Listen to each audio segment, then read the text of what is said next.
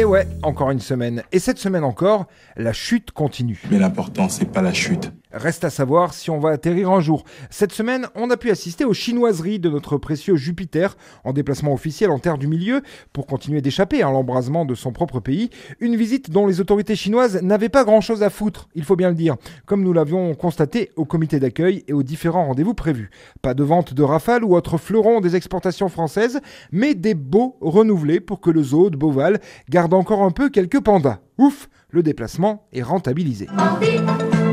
Une prise de position sur Taïwan et une remarque pertinente de Trump plus tard, et voilà notre monarque reparti vers de nouvelles aventures. Il se murmure même dans les hautes sphères qu'il devrait prochainement être accueilli en Australie pour négocier l'achat de quelques 250 kangourous boxeurs pour appuyer la Bravem dans sa mission virile de maintien de l'ordre dans les rues de la capitale. Wait and see. Attention quand même Manu, les Français en Australie n'ont pas forcément bonne presse. Ça, c'est un couteau. L'image qui a choqué le monde entier cette semaine, c'est bien sûr le Dalai Lama qui a tenté de se faire sucer la langue, mais de se faire sucer quand même par un enfant tranquille, au calme, après l'avoir embrassé, et ce, devant la terre entière. Oui, la méditation permet d'aborder la vie avec beaucoup de recul, cet exemple est très flagrant. Si vous le voulez bien, on se taillera des pipes plus tard, les enfants. Alors bon, si ça avait été le pape, on n'en aurait même pas parlé, tant ce genre de pratique est commune chez les catholiques. Mais chez les bouddhistes, une des rares spiritualités jusqu'alors un peu préservées par les scandales, c'était tout de même inattendu. Et on en vient à se demander si les talibans, qui avaient détruit les statues géantes de Bouddha de Bamiyan, n'avaient pas raison, finalement.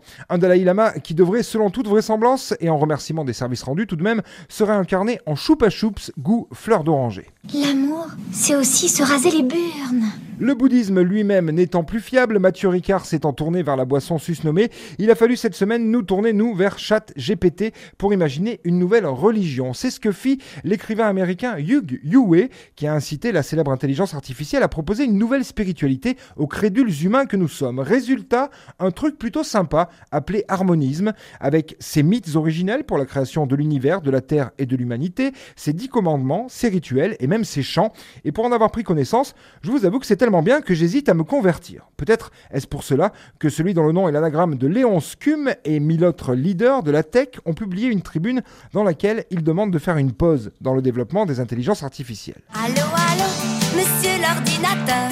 En France, on n'a pas d'intelligence artificielle, on n'a même pas d'intelligence tout court. On a quand même compris pourquoi la mère Chiappa s'était lâchée dans Playboy lorsque nous avons découvert comment avait été utilisé le fond Samuel Paty, de quoi en perdre la tête. Ah, tous ces sous, on se demandait où ils étaient Paty.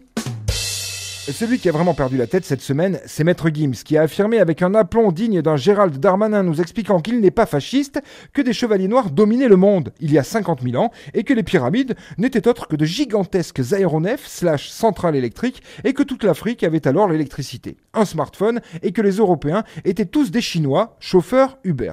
À force de regarder le monde avec des lunettes de soleil, forcément, au bout d'un moment, on perd en clarté. De quoi rapprocher un peu plus le maître des hit parades à la française de son homologue américain, King Kanye. Et si ça se trouve, t'as même pas de cerveau. Et si on regarde au-dessus de ta tête, on doit voir tes dents. Allez, je vous laisse. Je quitte cette planète pour de bon. Affida Turner m'a fait une place dans sa capsule de retour vers Orion. On devrait arriver pile pour ma retraite, le jour de mes 82 ans.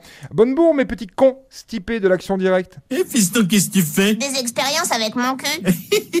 Mon petit Einstein. C'était la semaine de Vinceau. Il n'a encore pas fait grand-chose. Hein.